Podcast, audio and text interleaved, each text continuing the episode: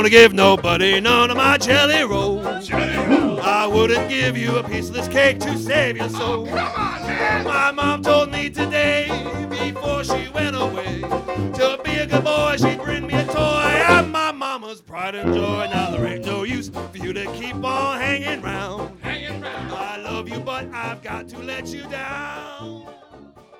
Olá pessoal, seja bem-vindo a mais um episódio do Castalho Podcast. Eu sou Og Maciel, falando de Chapel Hill, North Carolina. Eu sou Eliezer Rezende, falando do sul de Minas. E eu, Bruno Rocha, falando aqui de Guarulhos, São Paulo, Brasil.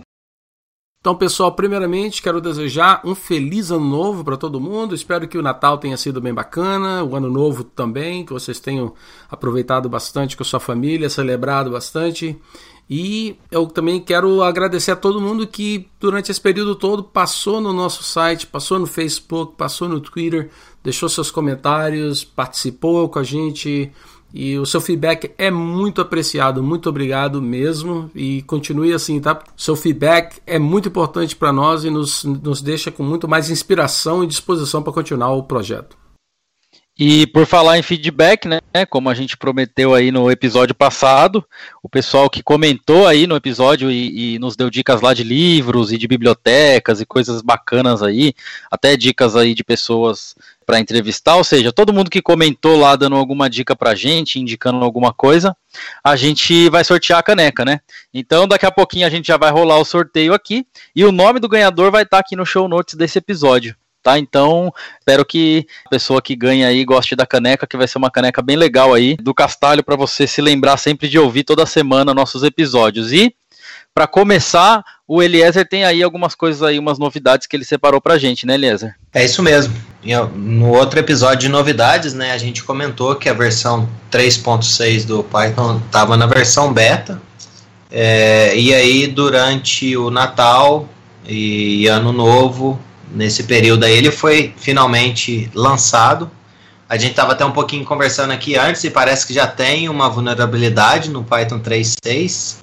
E aí, logo, logo, parece que a gente vai precisar aí ter a versão 6.1. Então, quando chegar a versão 3.6.1, a gente vai comentar um pouquinho mais a respeito disso. É, outra coisa que a gente comentou também é, a respeito do Python 3.6 é que a gente poderia definir né, os tipos, que uh, seria mais anotações para dizer nas funções, por exemplo, se uma função espera um inteiro como primeiro argumento e o segundo argumento é do tipo string e por aí vai. E isso aí foi adicionado né, na versão 3.5 do Python, na 3.6 ela foi aprimorada. E aí, recentemente, eu vi um, um tweet do Guido é, comentando que tinha sido lançado um pacote chamado Typing, e esse pacote nada mais é que a questão dessas anotações de tipo para as versões é, mais antigas que a 3.5. Então, se você está usando a 2.7, se eu não me engano, 3.3, 3.4, ela vai estar tá suportando. É, se eu não me engano, acho que aceita no PyPy também. É, a gente vai deixar o link aqui, que aí vocês podem conferir. Se tiver interessado e ainda está usando a versão mais antiga do Python, essa é uma saída, né? Para já aproveitar dos benefícios, né? Lembrando que isso aí não quer dizer que o Python ele vai checar por aquele tipo específico. Isso, na verdade, é uma dica para, por exemplo, uma IDE que vai pegar aquela informação e vai te dizer antes de você executar o código que aquilo lá pode estar errado, sendo que às vezes você está passando uma string, sendo que ele esperava o inteiro. Mas essa validação não é feita em tempo de, de execução pelo Python, é só uma dica assim para análise estática. Outra coisa também que é bacana aí, a gente conversou um tempo atrás sobre a polêmica né, do Python 3, esse detalhe. Então tem uma coisa muito interessante que foi lançado na versão 3.4 do Python, que é a, o método subtest, que ele é disponível né, para todo mundo que use Unitest. E o legal disso é que ele permite que você escreva um único teste e ele multiplique. Então, por exemplo, você tem um teste que verifica uma função se ela está retornando é, verdadeiro quando o número é par. Então a função que você escreveu é para retornar verdadeiro se é par e falso se for ímpar. E aí, em vez de você ter vários testes, por exemplo, testa se 0 é par, testa se 2 é par, o que você pode fazer é escrever uma única função e passar para o subtest que ele entra como um context manager, né? Você passa qualquer é, keyword argument para ele, ou seja, palavras-chave e você pode definir, por exemplo, um comentário, um número, e aí ele vai mostrar para você na saída. Então vamos supor que a gente tem um teste e a gente está verificando se o 0, o 2 e o menos 2 é par. E ele deve passar, e se caso algum deles fale, em vez dele interromper na primeira iteração, ele vai reportar para você, ó, esse aqui falhou, mas os outros duas iterações é, foi possível. Então isso aí é, permite que a gente reuse bastante os códigos. A gente vai deixar um exemplo, né, para poder ficar mais fácil de seguir e aí no show notes. E outra coisa que a gente vai colocar é se caso falhar, é, como é que seria a saída disso. Então isso aí facilita bastante, dá para economizar muito. E o bacana é que, por exemplo, como isso fica normalmente dentro de um for loop ou então de um while loop, ou seja, a gente está fazendo as iterações, ele vai passar por todas, mesmo que falhe alguma, é, alguma delas, ou uma ou várias, né, no caso. E um detalhe é que se você estiver utilizando o PyTest ou o Nose, mesmo que tenha escrito em formato de unit test, é, ele não vai reportar, ele vai parar na primeira falha, ou seja, é o comportamento antigo. Então, é, se você quer realmente tirar proveito disso, você tem que rodar os seus testes utilizando o runner do unit test. Bom, outro pacote aqui que eu achei bem interessante, ele chama Kite e ele é como se fosse um, um programador em par, né? Só que com inteligência artificial. Então, ele vai lendo o que você tem no seu editor e aí vai te sugerindo algumas informações. Por exemplo, se você está escrevendo, fazendo uma requisição web utilizando a biblioteca requests e digita lá na, na linha que você está é, editando atualmente, digita request.get, ou seja, que você quer chamar a função get do requests, ele vai te prover a documentação e algumas sugestões. E isso aí não só para métodos. Se você, por exemplo, está importando uma biblioteca e se você digita é, no começo import R, só a letra R para começar, ele vai te sugerir algumas bibliotecas e isso considerando as mais populares. Nesse caso, como o R a gente tem o request como forte candidato, pela screenshot que, que eu vi lá no site, vai ser o próprio request. E aí ele vai te mostrando essas informações, o que facilita você na hora de estar tá editando o código, sendo que você não precisa dar Alt Tab, ir no navegador e procurar. Mas ele não para por aí não, ele tem mais coisa. Se você tiver no seu terminal, e tiver, por exemplo, chamando o comando netstat e sem passar nenhuma opção, ele vai te listar algumas opções. Por exemplo, na, no screenshot que, que demonstrou lá, se, é, ele mostrava que se você passasse o traço A, ele listava todas as portas. Se você passasse o traço AN, ele listava todas as portas e não resolvia é, o IP para pegar o hostname. E o legal é que ele fica uma janelinha ali do lado que vai te auxiliando. E outra coisa que é bacana é que você pode usar isso em conjunto com é, vários editores. Então é bem provável que o editor que você usa já seja suportado. E a gente vai deixar os links aqui tudo certinho, como sempre, para vocês. Eu achei esse kite aí muito interessante, Eliezer. Eu dei uma fuçada nele agora há pouco, né, antes da gente começar a gravar. E eu notei assim que eu preciso me cadastrar lá e aí eu, eu espero para receber um convite, né? Eu não recebi ainda o meu convite, mas eu já consegui instalar o plugin dele no PyCharm e já deu para entender como que ele funciona pelo site. Então é uma ideia muito legal, porque eles usam um sistema de recomendação, né? Então eles, é, eles vão fazendo ali, gravando né, as coisas que você digita, e você, cada coisa que, cada vez que você digita um bloco grande de código ou alguma palavra-chave, ele manda essa informação para os servidores do Kite. E aí os servidores do Kite, de acordo com essa informação, eles recomendam para você é, coisas parecidas que outros programadores também digitaram dentro de um contexto perto daquele. Isso eu achei muito legal, tem realmente chances de ser uma coisa bacana, mas me deixou aí com uma dúvida: será que isso é seguro? Será que toda vez que eu digito lá username e password, será que eu não estou enviando isso para os servidores do Kite? Fiquei com essa dúvida na cabeça aí. Então, se algum dos nossos ouvintes aí souber um pouco mais e quiser comentar, vai ser bem-vindo. Mas com certeza a ideia é sensacional. Bom, eu também reservei aqui algumas coisas para falar rapidinho para vocês. Uma delas é, é, uma notícia, né, que eu achei bastante interessante, que é do Google. Eu acompanho o blog open source do, do Google e eu notei que no primeiro dia do ano agora eles lançaram um, um relato sobre um problema que eles tiveram no YouTube. YouTube ele é desenvolvido todo em Python, o front-end e a API, né? Tem outras linguagens lá também, mas a, a, parte principal é feita em Python. E eles começaram a ter problema de concorrência, né? Queriam deixar o YouTube mais rápido e tentaram de tudo que é forma com todas as é, vertentes aí e runtimes do Python, não conseguiram, conseguiram otimizar, mas não conseguiram chegar no exato resultado que eles queriam. Então alguém lá teve uma ideia e pensou, bom, eu sei fazer isso em Go, eu já tenho aqui o código em Go que faz isso de maneira rápida, porque Go é uma linguagem otimizada para concorrência. E se a gente criar uma camada aí de compatibilidade entre Python e Go? E aí foi isso que eles fizeram. Então eles lançaram um pacote chamado GrumPy, e esse GrumPy, ele é um runtime Python que você substitui o seu CPython, né? E aí você executa com GrumPy e o nome lá do seu programa. E o que, que ele faz é o seguinte: ele te permite que você importe dentro do Python, ou seja, você dá um from, under, under, go, under, under, usando aquela sintaxe de é, dois underlines do, do Python.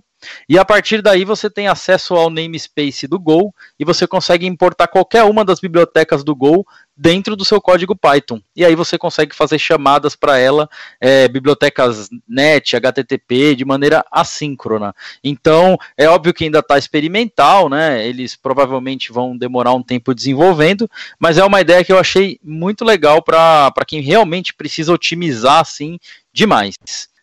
Uma outra coisa agora que na verdade é um pacote que eu usei essa semana. Eu estava escrevendo aqui um, um módulo para fazer é, chamadas numa API baseando-se em dados descritos no arquivo YAML. E como eu precisei testar muito, eu não queria ficar fazendo chamadas nessa API toda hora. E aí eu usei um pacote que eu encontrei chamado Python Mocket. Né? O Python Mocket, que é a mistura de mock com socket, ele é para você mocar sockets HTTP. Então, ao invés de eu pego o client, né, dessa biblioteca que eu estava utilizando, e eu coloco um mocket nela e eu gravo lá alguns retornos, né, para algumas URLs específicas. Toda vez que eu chamar aquela URL, ele me dá de volta aquele retorno ao invés de fazer uma chamada real na API. E a vantagem é que eu não preciso alterar ou fazer é, monkey patching na unha, coisa assim. Eu simplesmente faço um wrapper dentro desse Python Mocket. E aí tem várias opções, dá para você colocar condicionais a partir de parâmetros, né? Se eu receber o parâmetro A, retorne isso, parâmetro B, retorne aquilo e assim vai indo. Então, facilita bastante para quem testa APIs, o Python Mocket. O link vai estar tá também no show notes. E ainda, né, durante esse mesmo é, código aí que eu estava desenvolvendo, eu queria colocar na tela os logs coloridos, né? Porque eu acho mó bacana quando você está rodando, por exemplo, lá no Ansible, no Puppet e outras ferramentas de automação, que as, as mensagens de log, cada uma tem uma cor diferente, verde, amarelo, vermelho, dependendo da mensagem. E aí eu achei um módulo chamado Colored Logs. Você dá um pip install colored logs, colorlogs.install e passa ali o logger que você está usando. E a partir daí, tudo que você logar vai para a tela de forma colorida. Depois aqui no show notes a gente coloca o link, você vai ver que nesse link vai ter uns screenshots lá para você conhecer. Achei legal pela simplicidade, né? Porque você não precisa ficar mudando muita coisa no seu logger. Você só dá um install e ele já é, colore tudo para você. E é isso aí, foram essas três novidades aí que eu trouxe para o episódio de hoje. Bacana, eu gostei de todas elas. Uh, todas essas novidades que vocês trouxeram, e dessa vez eu também trouxe uma. Na verdade, não tem nada de novo, mas é uma coisa que é interessante e eu gostaria de compartilhar com todo mundo, e vai ser até mesmo, de uma certa forma, vai ser um convite para participar conosco em Python. Então, o que eu quero falar para vocês é de um pacote que chama Tinker, é o TK Inter, que é uma extensão que pode ser usado em Python para você programar usando a linguagem TCL, Tickle. E isso é uma coisa que já existe embutida no Python já tem algum tempo. E a versão mais recente desse pacote ela trouxe até mesmo umas camadas de, de interface gráfica que supostamente são bem é, parecidas com o, o look and feel que você tem da sua plataforma. Então essa biblioteca, o que, que ela é? Ela, ela permite você fazer programação criando interfaces gráficas de uma forma bem fácil. Eu, como eu comecei a programar em Python, eu lembro que na, eu não tinha mexido com Tico, eu mexia com GTK. e eu criava todos os, os meus aplicativos em GTK.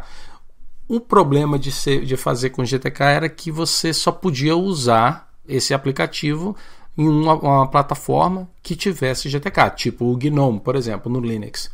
O Tickle ele já é um pouco mais agnóstico, porque existe essa implementação, como ela já está embutida no Python, essa implementação existe para outras plataformas. Então, o que, que eu fiz? Eu vou incluir no show notes o link de um projetinho que eu escrevi bem simples, que cria uma janelinha usando o Tickle, e ela vai popular uma lista com nome dos, os nomes dos episódios do Castalho Podcast. Nesse exato momento, o código é bem simples e os episódios foram escritos à mão, ou seja, não, não está sendo pesquisado ao vivo e a cores lá no nosso site para popular. A ideia é que esse projeto vai estar lá no GitHub e eu vou convidar vocês, se vocês estão interessados em aprender a programar com Python e mais ainda, se vocês quiserem escrever algum código para criar um aplicativo com uma interface gráfica e não importa se você está no Windows, no Linux, no Mac. Então eu vou convidar vocês a participarem, é, indo no nosso repositório, fazendo um fork dele e nos mandando qualquer recurso, qualquer modificação que você gostaria de incluir nesse aplicativo. Então, de uma certa forma, você vai estar colaborando com a gente, criando um aplicativo bem simples, que pode ser que ele fique até um pouco mais complicado, dependendo do que vocês mandarem para a gente, mas é uma forma de vocês também praticarem um pouco de Python, porque esse repositório, quem tem acesso a ele seria o Eliezer, o Bruno e eu. Então a gente pode te dar um feedback também. Vocês então teriam que aprender um pouco sobre GitHub, sobre o Git, sobre Python, sobre como mandar um pull request e acho que de uma certa forma também como receber feedback das pessoas que tiverem fazer um forem fazer o code review dos seus pull requests quando vocês mandarem algo para gente. Então, se vocês quiserem participar, vou até dar uma dica. Quem sabe alguém adiciona aí uma função que vai lá no nosso site, pega a lista de todos os episódios e acrescenta elas na tela é, mostrando o nome, a duração, a data ou algo parecido assim. Nesse exato momento está tudo escrito, né, que a gente fala hardcoded. Então, esse é o módulo que eu gostaria de compartilhar com vocês e para aproveitando isso, é, convidando para vocês participarem do nosso podcast, também agora com código, escrevendo código para gente. Muito legal. Eu vou dar uma contribuição, mas não vai ser nesse código aí, porque eu espero que nossos ouvintes entrem lá e façam essa melhoria. Mas eu vou incluir um outro arquivo dentro desse playground aí, que também é usando a mesma biblioteca é, para criar um relógio. Aí o pessoal pode ver aí um pouquinho sobre função recursiva e como que funciona o reloginho digital. É, que inclusive vale a pena citar que esse reloginho digital aí é um código que foi inspirado em código de várias pessoas, inclusive no código do Luciano Ramalho, na primeira palestra que eu vi dele. Então vou colocar lá para vocês darem uma olhada também. Muito legal sua dica, Og. Eu também achei muito bacana esse projetinho aí. A minha contribuição vai ser, já que a gente falou do subtest aqui anteriormente, é, mesmo tendo no show note o exemplo de código, você vai encontrar lá nesse repositório o código completo, onde você pode pegar, executar e brincar um pouco e talvez mandar alguns testes, algumas coisas também. Você pode expandir se você está um pouco mais interessado em escrever testes. Então aí é, fica a minha contribuição aí também.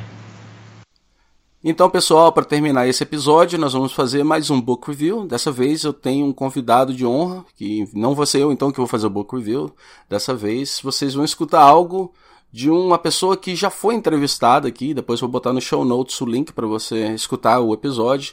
Mas é com prazer que eu convidei e ele aceitou participar. Rafael Rosafu, tudo bem, cara? Salve, tudo bem, ó? Como vai? Tranquilo, cara. Já tinha muito tempo que a gente não conversava e antes da gente uh, fazer esse. Eh, antes da gente começar esse, esse book review, a gente conversou um pouco, então foi muito bom. Deu para matar um pouco a saudade. Mas vamos lá então, sobre o Book Review. Qual o livro que você escolheu para hoje? Então, eu, eu li bastante livro esse ano, então posso. Eu tinha uma opção, as opções de escolha eram grandes. Uh, mas a gente conversou e o, dois livros que eu acho que vale a pena uh, falar um pouco sobre uh, são os, é, um chama 36 livros que mudaram o mundo, que na verdade não é um livro, mas é uma coleção de, de palestras uh, de professores de faculdades americanas falando de 36 livros diferentes. Tem o seu lado bom e ruim, mas uh, a gente pode falar um pouquinho mais daqui a pouco. E um segundo livro que eu acho bacana é o The Martian Chronicles, uh, do Ray Bradbury, que é bem legal, livro clássico, clássico. E esses dois livros eu acho que valem muito a pena. Eu recomendo bastante. É, desses dois eu, eu conheço o último, eu, eu concordo com você, mas eu, eu te confesso que eu fiquei muito interessado no primeiro, por causa que eu estou sempre procurando, sei lá, sugestões, né, para ler livros. Eu também li bastante esse ano, gosto muito de ler. Então, fala para mim sobre esse, esse 36 livros aí que mudaram o mundo. Beleza. Uh, uh, essa empresa chamada The Great Courses, eles têm uma série de, de palestras. Eles basicamente gravam palestras, até onde eu entendo, não são palestras ao vivo, mas sim palestras gravadas em estúdio uh, por vários professores de faculdades americanas. Então tem professores de faculdades de renome, faculdades menos conhecidas, mas são aparentemente uh, o que eles chamam de lecturers, que são professores que dão aulas, aquelas aulas show, né? Uh, e eles são muito interessantes, eles têm, eles são ótimos uh, palestrantes, eles falam muito bem, uh, eles amarram as ideias sobre vários assuntos de uma maneira bem clara e eles te dão uma visão interessante sobre um determinado assunto. A maioria dos, dos, livros do Great Courses são bem focadas em um tópico. Uh, por exemplo, uh, um livro, um outro livro da mesma série que eu recomendo, é, chama é, How Great Science Fiction Works, que é um, uma palestra bem longa, por, por sinal, são 12 horas de, de audiobook, é, onde uh, eles explicam, o professor, o professor Wolf, explica como é que funciona a, a, a criação de science fiction que é, é, é, muito legal, é muito bacana. Para quem curte ficção científica e quer entender um pouco mais sobre o por trás dos panos ou, ou entender história e evolução de, de, ficção científica, eu recomendo muito. É, foi muito legal. E aquele foi o meu primeiro The Great Courses que eu ouvi. E aí eu comecei a ouvir mais alguns outros e eu caí nesse aqui, que estava numa promoção um dia desses.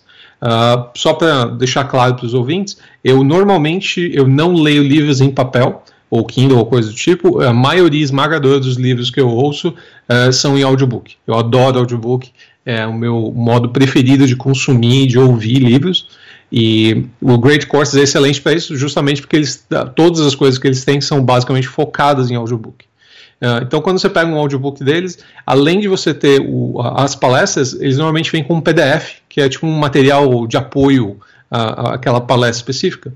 É, e esses PDFs são muito bons para você ter uma, uma, uma visão geral, para você depois, se você quiser dar uma lida rápida sobre o que aconteceu e relembrar uns pedaços, vale a pena, e eles também têm bibliografia, etc. Então, uh, é muito bacana esse pacote que o Great Courses uh, tem para todos esses livros. Cara, esse Great Courses, eu, eu tenho a assinatura do New York Times só do domingo, porque todo domingo eu gosto de ler o, o caderno que eles têm que chama Book Reviews. E no, em cada todo domingo, em cada caderno desses, na última página, eles sempre falam sobre Great Courses, sempre tem um curso diferente. E alguns me chamam mais atenção que outros. E realmente, aí, como você falou, é uma coleção de, de lectures, né? E, poxa, tem cada coisa muito bacana mesmo. Eu, só que eu nunca escutei. Desse, desses 36 livros aí, desse, desse curso, né, desse que você leu, fala para mim alguns, algum desses 36 que, que realmente te chamou a atenção. O legal desse, o, o, que é, o bom e ruim desse, desse curso específico é que ele não é feito por uma pessoa só. Então o que eles fizeram foi, eles pegaram uh, pedaços, vamos dizer, capítulos de outros Great Courses sobre esses 36 livros e ou que tiver, ou que mencionaram eles, ou que estavam falando deles por algum outro motivo. Então, digamos que alguém estava falando sobre uh, democracia na, na América do Norte. Então, dentro daquele negócio tem um tem um, um, um, capítulo, uma palestra, onde o professor estava falando sobre um livro chamado Democracy in America, que é muito famoso. Né? Uh, e, e, aí eles pegaram esse capítulo e explicam para você como é que a coisa está andando e tudo mais. Uh, e aí eles te dão um breve resumo disso. Então, uh, o legal desse, desse livro específico, desse Great Course, é que você tem um monte de, de um sample de 36 uh, Great Courses em um livro só. Então você consegue ouvir 36 diferentes, não 36 pessoas diferentes, porque alguns se repetem, mas é, pelo menos vai, 30 professores que estão falando sobre assuntos diferentes, em contextos diferentes, uh, e você pode entender um pouquinho qual é a vibe do Great Courses. Uh, então até é, pode ser um, um ótimo lugar para você começar, para você ver se você gosta. O lado ruim disso é que, diferente de um great course como o Great Science Fiction, uh, nesse caso específico, você não tem um aprofundamento em nenhum dos livros. E isso é meio ruim. Então, meio mal. Uh, então, só para dar um, uma, uma ideia uh, de como é que funciona um, um, esse, esse livro específico, então você tem é, 36 livros, eles começam com os meio que usual suspects. Então tem bastante deles falando sobre, por exemplo, é, tem um falando sobre a Bíblia, mas eles não estão falando da Bíblia enquanto uh, enquanto livro sagrado, mas eles estão. Tem um capítulo falando sobre a Bíblia, a versão do King James da Bíblia. E por que que existe uma versão do King James da Bíblia? Né? E isso é muito interessante você entender o contexto histórico dessa criação específica e não o contexto religioso da Bíblia. Uhum. Uh, e, e, isso é uma questão política, puramente política, de por que, que aquela Bíblia, uh, King James, a versão do King James existe e tudo mais. Uh, além disso, tem algumas outras, alguns outros livros que eles falam que eu, que eu achei bem, bem interessantes, por exemplo, é, eles, estão falando, eles falam do, do Plato's Republic, na República de Platão. E como é que esse, esse livro é, foi originado, fala um pouquinho do que, que ele trata e fala também uh, de por que, que, isso é, por que, que esse livro é importante na história da filosofia. E aliás, é, o Great Course tem uma porrada de, de cursos de filosofia, são bem interessantes. Então, Plato's Republic é um livro, um livro que, desse 36, eu achei muito interessante e, tipo, eu vou uh, gastar um pouquinho mais de tempo para ler Plato's Republic no futuro. Uh, outro livro interessante é a Divina Comédia. Então eles falam da Divina Comédia e eles nesse naqueles capítulos específicos eles contam um pouquinho da história da Divina Comédia, até do plot. Mas o interessante é que eles falam não só do, do, do plot da do livro, mas eles falam assim de todas as, as referências políticas que o, o Alighieri fez é, quando ele estava escrevendo o livro. Então ele está falando Uh, ele está tá contando a história da Divina Comédia e num círculo X do inferno ele colocou uh, um, um, pensador um pensador uh, tipo Aristóteles e tudo mais. Por que, que ele colocou Aristóteles ali? E por que, que ele colocou um outro contemporâneo dele naquele círculo específico? E todas as piadas e, e, e as coisas por trás dos panos que ele fez para tirar sarro ou para fazer um comentário político ou religioso em cima de alguém na Divina Comédia. Então, e isso é interessante, né? Porque a Divina Comédia, é, você pensa que é uma coisa meio mala, meio tradicional, que não tem nada de interessante, mas toda a história por trás da Divina Comédia, todo o contexto em volta disso é muito mais rico do que o livro apenas. Então, esse é um outro livro dos 36 que eu acho que, que eu vou uh, gastar um pouco mais de tempo ler e tudo mais. Mas é um, um negócio é que é seguinte, a maioria desses livros, eles não são livros novos, eles são livros antigos, que vêm lá desde a República de Platão até mais ou menos Uh, deixa eu ver, acho que o mais recente que eles tinham era um, um livro que, que chama uh, One Day in the Life of Denisovich, uh, que é um, um, um, livro sobre um, um prisioneiro, assim dizer, é um prisioneiro de um campo de concentração, não de campo de concentração, mas de um gulag russo, da, durante a Guerra Fria. E acho que esse livro, se eu não me engano, ele data da década de 40, 50. Uh, então, esse é um dos livros que, que, mais novos que eles têm na lista. Uh, e isso é interessante até para você ver, porque os livros clássicos são livros que não são, são, são, são muito antigos. A maioria dos livros que eles falam aqui são livros que têm centenas de anos poucos deles são novos. Então, acabei de olhar aqui, uh, esse livro específico, One Day in the Life of Ivan Denisovich, foi escrito em 62. Isso foi publicado em 62. Uhum. Uh, então é relativamente recente. Além disso, eles falam de outros livros, como é, Atlas Sugar de, de, do, da Ayn Rand e algumas outras coisas, uh, que são relativamente recentes, mas também nenhum deles passa da década de 60. Então, esses livros que eu comentei uh, são os livros que eu acho que eu vou gastar um pouco mais de tempo uh, para ler, além do, do, além de ter visto essa, essa, esses 36 livros. Então, dos 36, eu, digamos que seis são livros que eu gostaria de ler. O Iron Range não está na lista. Uh, tem um extra que está na, minha lista pessoal que chama The Jungle, uh, que é um livro interessante sobre uh, as, as a, a, indústria da carne americana, né, os abatedouros americanos uh, nos anos 30, e como aquele negócio era insano, e toda a insanidade em volta daquilo, toda a questão política e de saúde em volta disso. Uh, que esse é um outro livro que eu quero ler muito, mas não, ainda não consegui. Então, desses 36, digamos que seis livros são livros que eu vou falar, ah, ok, esses eu quero ler é, de verdade. Os outros são interessantes para você aprender um pouquinho da história, para você ter um pouco mais de contexto e para você entender na história da literatura por que, que esses livros fizeram tanto impacto. E não só na literatura, mas também na política, no pensamento da, da filosofia, das ciências e tudo mais. Então, é, eu acho interessante esse Great Course para você ter essa visão holística de como é que livros afetam o mundo real e vice-versa. Bacana. Eu, eu não li nenhum deles, dos que você mencionou, estão todos no meu to-read list, mas eu achei bacana a, a premissa aí de, de falar um pouco sobre o background e o que está acontecendo também pelo mundo, não só pelo né, o background do livro, mas o background que está acontecendo no mundo.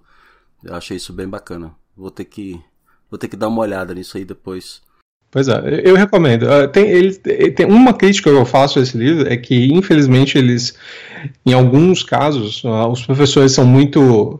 Eles vão muito para o American Exceptionalism, né? Por que, que a América é incrível? a, e por América, a América dos Estados Unidos da América. Por que, que é incrível, diferente do resto do mundo e todo mundo devia copiar? Então tem um, tem um que é meio besta nessa parte, uh, mas tirando alguns, não é em todas as palestras, e se você, tipo, se você vai vacinado, isso também não incomoda tanto.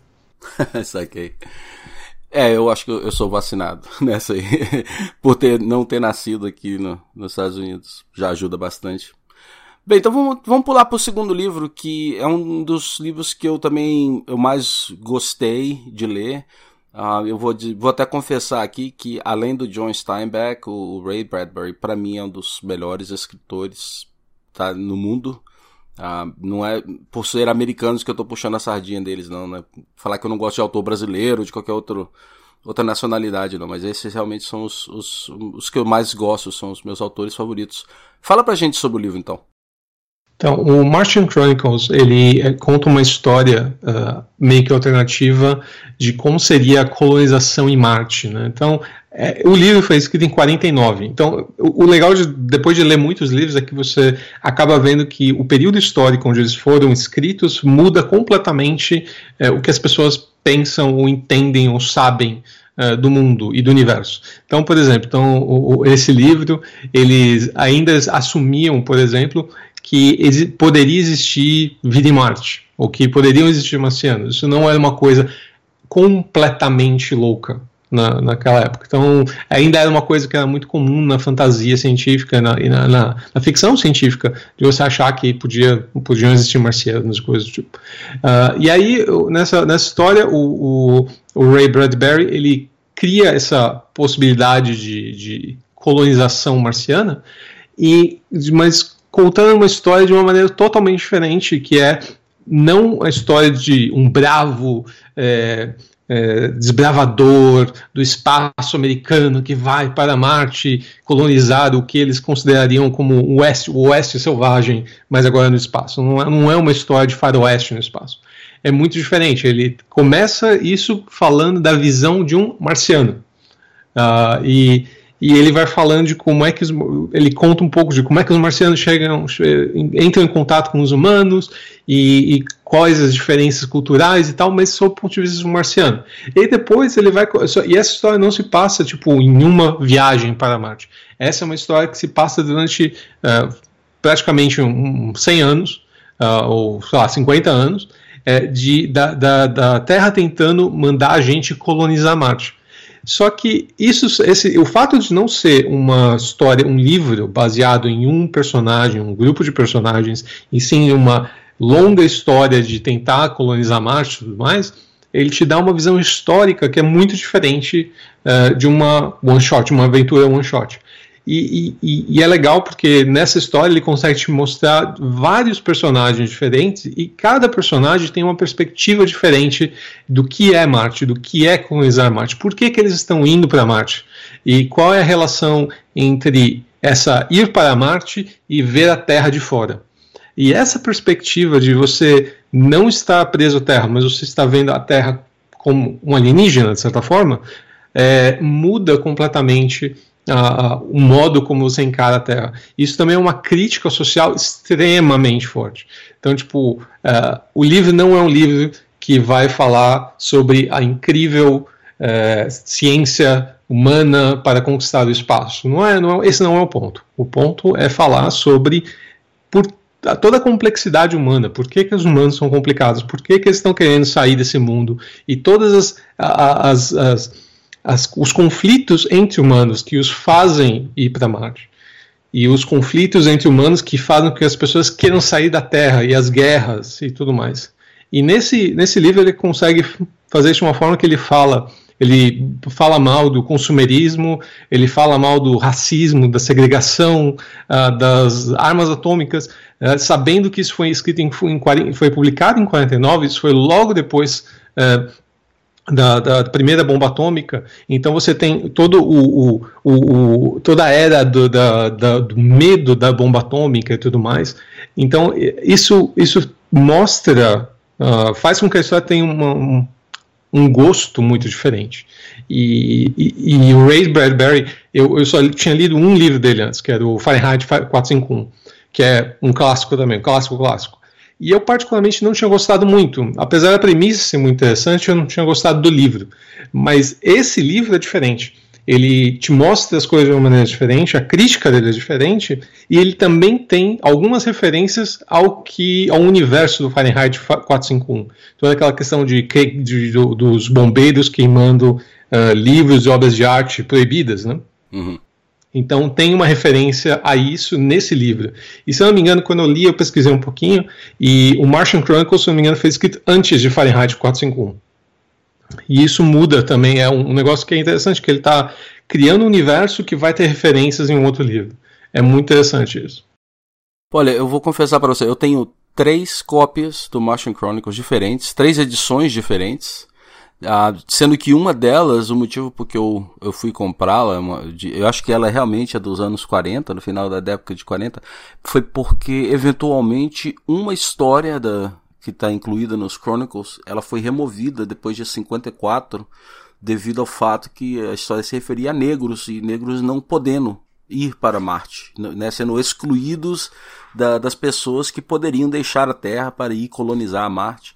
E então foi removida. Aí eu te falei assim, eu não aceito isso de não ler uma história do Bradbury. Aí eu fui lá então e comprei o, o livro, eu tenho todos eles aqui. E essa história é a melhor história do livro inteiro. Tipo, é a história que se passa na Terra, mas é a história que é, te dá uma. Te dá uma porrada na cara. É tipo, você tá lendo o negócio e você fala. Como é que humanos fizeram isso? Não faz sentido que nós fomos. Não faz sentido isso. Não faz sentido essa, é, é, essa, essa, essa, essa, essa, loucura. Então é, é, muito insano. Aquela é a melhor história do livro, by far. Uh, e, e, mas é, é, muito pesada. Chama Way in the Middle of the Air. Uh, é muito boa essa história. Se você não puder ler mais nada, leia essa. Mas aí, se você. Quem lê um livro sem sem ter o contexto, não rola, né? Então, é, recomendo, eu recomendo muito, muito, muito uh, que, que ouçam o livro, ouçam o livro ou leiam o livro com essa história. Uh, eu vou mandar um link para você deixar no show notes. A versão do Audible que eu tenho, ela tem essa história e a narração desse audiobook é excelente. Então, vale a pena. Pô, beleza. Eu só vou adicionar mais uma coisa que, além de, de tudo que você mencionou no livro, que eu acho que o livro é fenomenal, eu achei também bacana que cada história ele, ele muda muito o, o, gênero, o estilo da história. Então eu vi que tem, tem história que tem um pouco de comédia, tem história que tem um pouco de talvez de terror, tem história que tem saudosismo, romantismo.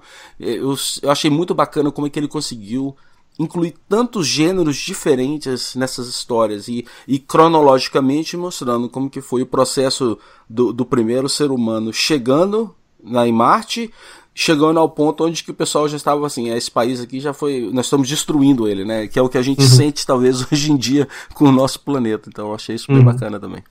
Exato. É, não, vale, vale muito a pena. Eu recomendo, recomendo, recomendo todo mundo ler esse livro. Eu não tinha, eu comprei ele meio que sem querer. Uh, nem lembro se estava em promoção ou não. Eu acabei comprando porque é do Ray Bradbury. Eu falei, ah, vamos tentar mais um, vamos ver se o segundo é bom. E eu adorei esse livro. Tipo, foi um dos melhores livros que eu li esse ano, by far. Pô, bacana. Então, olha, pessoal, tá aqui é, duas dicas muito boas do, do Rafael. E, Rafael, espero poder contar com você aparecer mais vezes aqui para poder falar sobre livros, porque é, eu sei o quanto que você escuta livros, né? Sua lista de livros esse ano foi, sei lá, quase 90 já, então eu vou ter que conversar mais com você e trazer você mais aqui para poder falar Beleza. com a gente sobre suas dicas.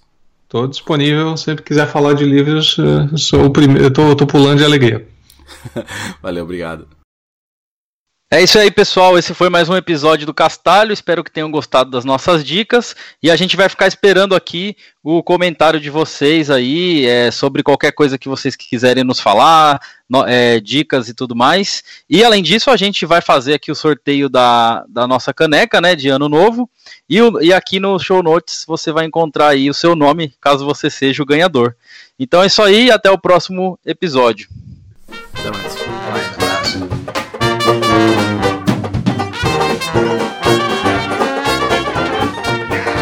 Ain't gonna give nobody none of my jelly rolls. Jelly roll. I wouldn't give you a piece of this cake to save your soul. Oh, come on, man. My mom told me today, before she went away, to be a good boy, she'd bring me a toy. I'm my mama's pride and joy. Now there ain't no use for you to keep on hanging round. Hanging round. I love you, but I've got to let you down.